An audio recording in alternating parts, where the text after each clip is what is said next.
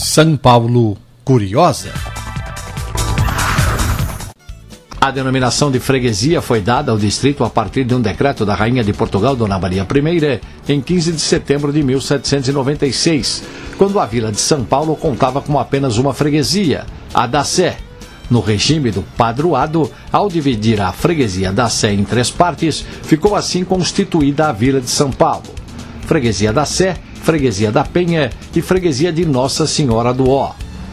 O dono da região e que habitava este lugar com índios e escravos pediu que fosse construída lá uma capela, onde era rezada a novena de Nossa Senhora. Por isso ficou conhecida como Freguesia do Ó, porque a novena tem nove letras O.